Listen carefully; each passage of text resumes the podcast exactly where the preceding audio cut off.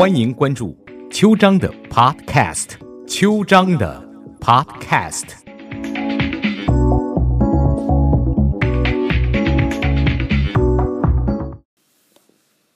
早安，湾区，我是邱章律师。这个礼拜发生了大陆的国宝游泳选手孙杨得到金牌以后呢，银牌的运动员叫做 Mac Horton 拒绝跟他合影。其他运动员呢，几乎百分之九十九都支持了 Horton。这件事说明了什么呢？它背后隐藏了什么真相呢？啊，今天要跟各位分析一下。芮成钢当年对奥巴马说：“我想我可以代表亚洲。”孙杨呢，在世锦赛上说：“不尊重我，就是不尊重中国。”这种莫名其妙。占领道德高地、绑架民粹的做法，往往让人莫名其妙、无言以对。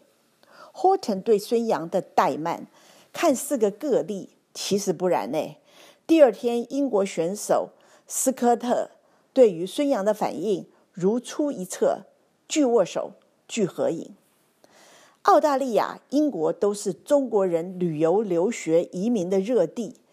他的文明程度呢，也是举世公认、有目共睹的。难道还有不被文明世界接受、更痛苦的事吗？难道中国又要抵制英国、澳大利亚了吗？孙杨虽然得了金牌，但是没有得到任何尊重。这个国宝级的健将，他的遭遇让中国人玻璃心碎了一地。七月二十一号，孙杨以三分四十二秒四十四的成绩夺得男子四百米的冠军。澳大利亚选手 Horton 得了第二。颁奖仪式上，Horton 没有站在领奖台上接受自己的奖牌，因为孙杨站旁边。奏完国歌以后，前三甲选手应该站在一起合影留念。Horton 仍然拒绝站在讲台上。跟合影。七月二十三号，孙杨在男子两百米自由泳赛又成功了摘到金牌，属于个人在本省赛事第二枚金牌。然而，在该项目的颁奖典礼中，获得第三名的英国选手邓肯·斯科特拒绝跟孙杨握手，并在升旗仪式后拒绝合影。孙杨的回答是说：“你可以不尊重我，但是你必须尊重中国。”对斯科特，他又叫 “I won, you lose”。Horton Scott 直举怀疑孙杨服用了禁兴奋剂有关系。二零一四年，孙杨因为服用兴奋剂被禁赛三个月。二零一八年，孙杨与国际泳赛的兴奋剂检测人员发生冲突，用锤子砸碎了已经密封的血液瓶样本。该事件目前还在等国际泳联的裁决。在做出裁决之前，国际泳联仍然同意了孙杨参赛。如果只是这两个小毛头不懂得礼貌。如果只是这两个小毛头不懂礼貌，便也罢了。关键是 Horton 回到运动员村时，其他国家的泳友、游泳队选手都对他报以热烈的掌声。美国游泳运动员 Lily King 在之前曾经公开反对兴奋剂。Horton 回到运动村的时候，他也在餐厅里。他说。其他游泳队员等着看颁奖仪式上会发生什么，真高兴看见运动员们团结起来，和 Horton 站在同一立场上支持他。Horton 的队友 Mitch Larkin 也表示出同样的担忧，就是游泳运动员们是否在一个干净的运动场上比赛。根据 Larkin 估计。这一次世锦赛，百分之九十九的运动员都支持 Horton。他不是一个人，他所表现出的勇气和胆量，让我们大家都非常敬佩 Horton。当然，国际泳联向澳大利亚游泳协会和 Horton 发出警告信。尽管国际泳联尊重言论自由，但必须在适合的场合下进行。泳联的声明书写道：“正如所有体育组织一样，我们的运动员及其陪同人员都知道，他们有责任尊重国际泳联的规定，不通过国际泳赛赛事发表个人声明或传达个人态度。” Horton 反对孙杨的立场。立刻引起了孙杨支持者的回应。Horton 的 Instagram 账号上留言有很多是死亡威胁的，不仅仅针对 Horton，还针对他的家人和女朋友。其他 Twitter 的呃留言都说 Horton 不尊重中国。Horton 的父母呢对这个回应了，他们说他们爱中国和中国人，但是对于孙杨保持个人意见。中国体育史上使用兴奋剂确实不在少数，在国际上已经造成了非常恶劣的影响。根据前国家队队医薛英贤的透露，从一九七九年初，国家体委就派人到法国学习兴奋剂的使用方法。七九年下半年，国家队开始从上到下系统的推广兴奋剂。一九八六年汉城亚运会上，中国羽球选手李玲蔚爆出使用兴奋剂的丑闻。国家体委为了掩盖真相，就以误服感冒药为借口搪塞过去，并且将责任推到随队医生黄美玉身上，导致后者差点自杀。以汉城亚运会为起点，中国体育开始了征途。游泳项目也不辱使命，酿成了震惊世界的广岛亚运会兴奋剂事件。时任体育会主委的武少祖在其回忆录中写道：“九零年代初，我们有个共识，就是成绩不行就得用兴奋剂。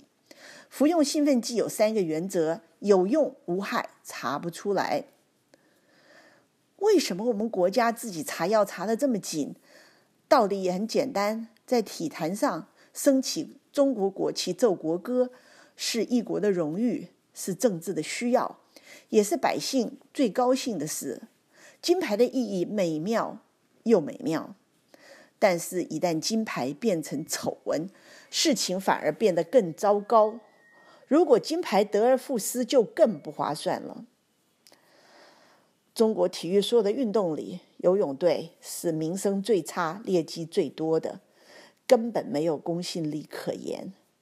所以，二零一二年伦敦奥运会时才会饱受指责。仅仅九零年代，中国就有将近五十名游泳选手被查出服用兴奋剂。一九九四年广岛亚运会，七名中国游泳选手注射合成类固醇，外媒称作历史上、体育史上最龌龊的造假。一九九八年世锦赛，中国选手袁元非法携带十三瓶生长激素，被澳大利亚警察抓获。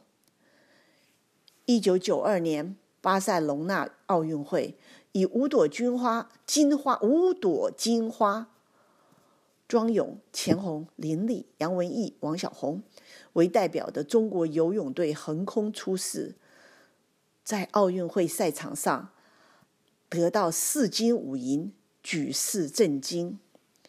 五朵金花的出彩，也让不少非裔中国游泳队的人质疑。虽然国人很振奋，但是国际上却很惊讶。他们高大粗壮的身材、男人性的肌肉，甚至是隐约可见的喉结，也都让人难免产生联想。一九九四年广岛亚运会，早就因为汉城亚运会上中国游泳队的出色表现，造成了日本人的怀疑。在与国际反兴奋剂机构的通力合作下，他们突击检查了亚运村的中国代表团驻地。尽管早已掌握了大量证据，但是现场满地被随便乱丢的针管和药瓶，还是引起了他们强烈的震撼。从此，这多达十亿名选手的十二枚金牌就被剥夺了，其中游泳项目就占了整整七块。难怪欧美国家宣称这是运动史上最大的药物丑闻。我们等一下信广告以后，再回来跟各位继续分享中国运动员使用禁药的丑闻。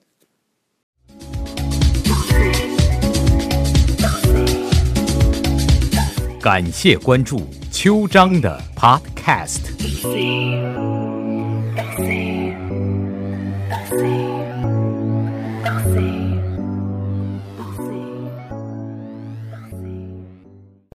早安，湾区，我是邱章律师。这是我们节目第二段，还是继续在谈孙杨以来中国游泳队他服用禁药的历史。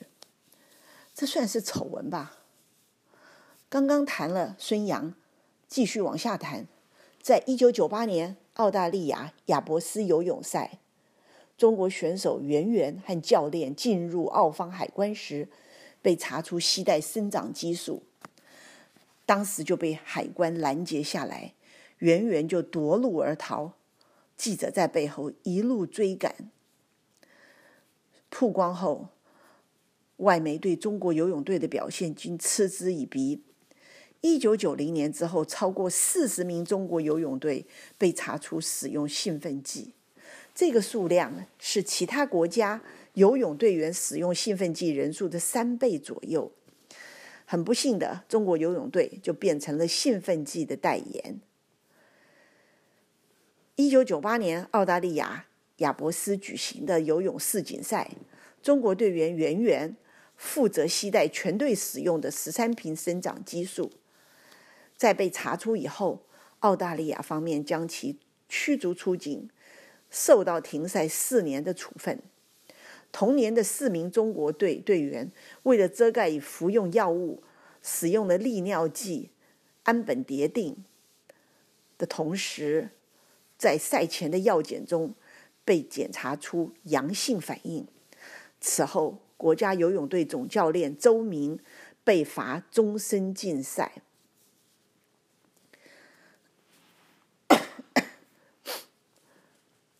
之后，一批游泳队员被反兴奋剂国际组织相继查出非法服药。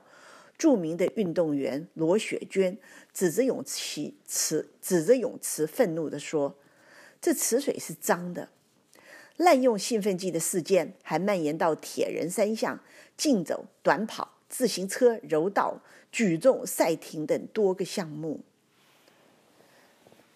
二零零零年以后。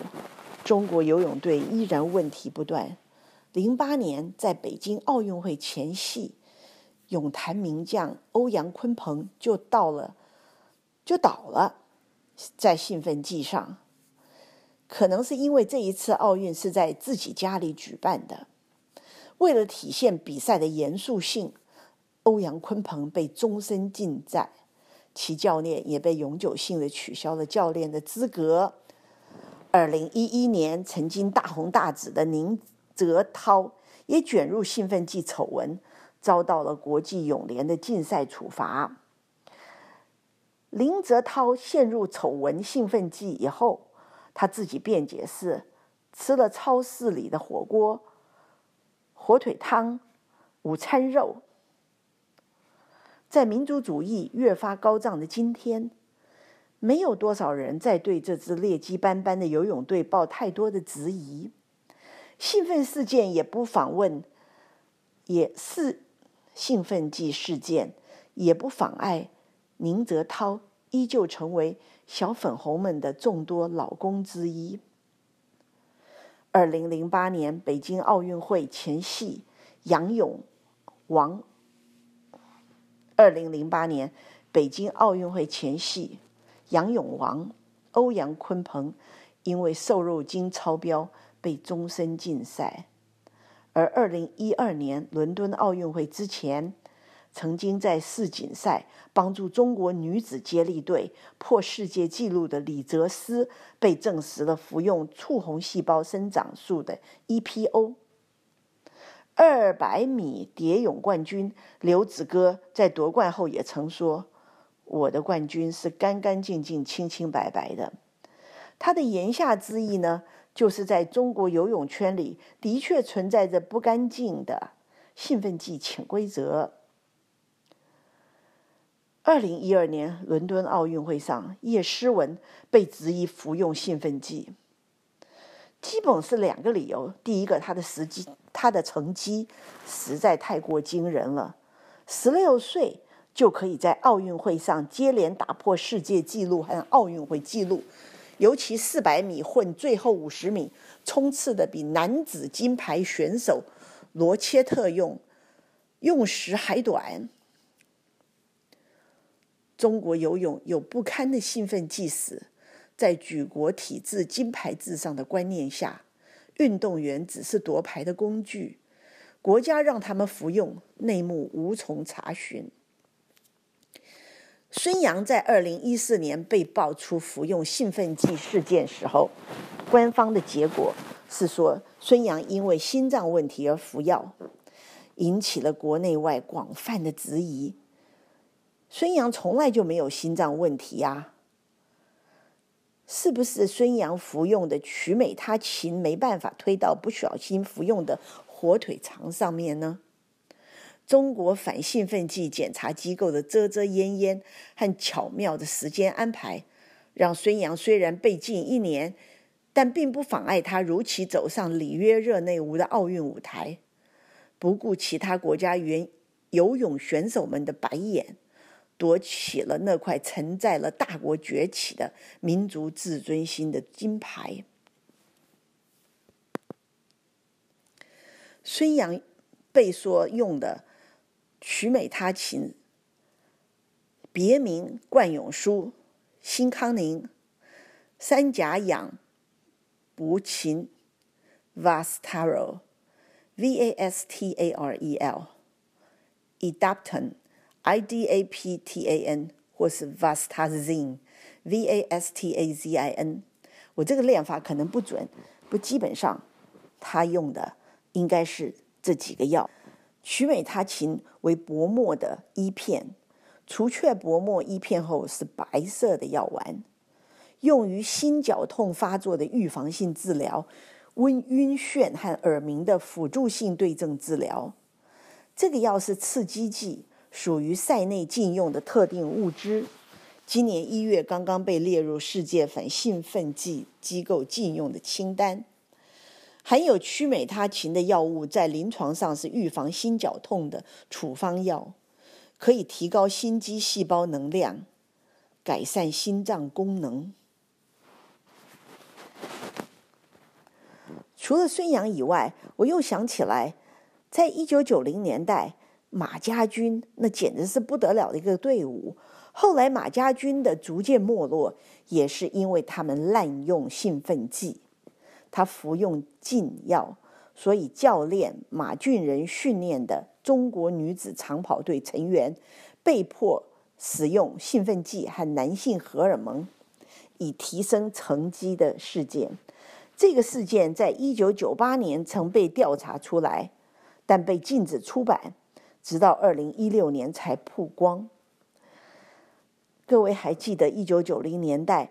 马俊仁训练的中国女子长跑队在世界级比赛中获得多个奖牌。这个女子长跑队被称为“马家军”。一九九四年奥运冠军王军霞带领全队女子运动员退队，马俊仁只好重新训练新的成员。一九九八年，赵瑜发表了马家军调查，对外披露马俊仁在进行。训练的时候各种丑闻。二零零零年夏季季的奥运会前夕，马家军多个成员被检验出服用禁药。中国国家体育局只好禁马家军参赛。二零一六年，马家军调查重新出版，所有被删的都复原了，外界就开始了了解这段历史。原来是一九八八年，马俊仁担任辽宁省田径队女子中长跑组的教练，训练出一批女子长跑选手，包括王军霞、屈云霞、马丽燕、刘东、张林丽等人。一九九一年以后，他们在各种竞赛中获得佳绩，被称为“马家军”。一九九三年，辽宁省田径队在七运上获得七面奖牌。同年，斯图加斯特田世界田径锦标赛又夺得了一万米、三千米和一千五百米的冠军。马家军在毛体媒体上爆红。马俊仁对外宣称，这些佳绩来自于食用鳖的血、人参、鹿肉、海参等中药材。在一九九四年广岛亚运会，他还出售用药配方，并接拍中华鳖精的广告。根据赵瑜调查，从一九九一年开始，运动员被迫注射大量的兴奋剂和男性荷尔蒙，多位运动员的肝肝脏功能出现异常。马俊仁禁止运动员私下外出体检，并要求运动员进行盲肠切除术。一九九四年十二月，王军霞、张林丽等十余名运动员集体离开，并用亲笔信的方式对记者赵瑜揭发内幕，承认被迫使用体育禁药。这封信附有张林丽、刘东等另外九名队队员的共同签名。这件事情是中国体育在奥运、在各种世界运动会上获得金牌、银牌的不幸事件。我们希望这些以得金牌为目标的教练和有关单位。有点良心，谁没有子女啊？你这样残害运动员的生命和他们的健康，就为了那一枚金牌？中国真的需要这么多的金牌吗？金牌能让人民币增值吗？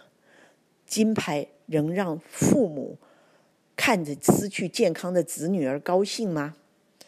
还是省点吧。用兴奋剂，不但外国选手看不起你，我们所有的中国父母们都看不起你。谢谢大家，我是邱章。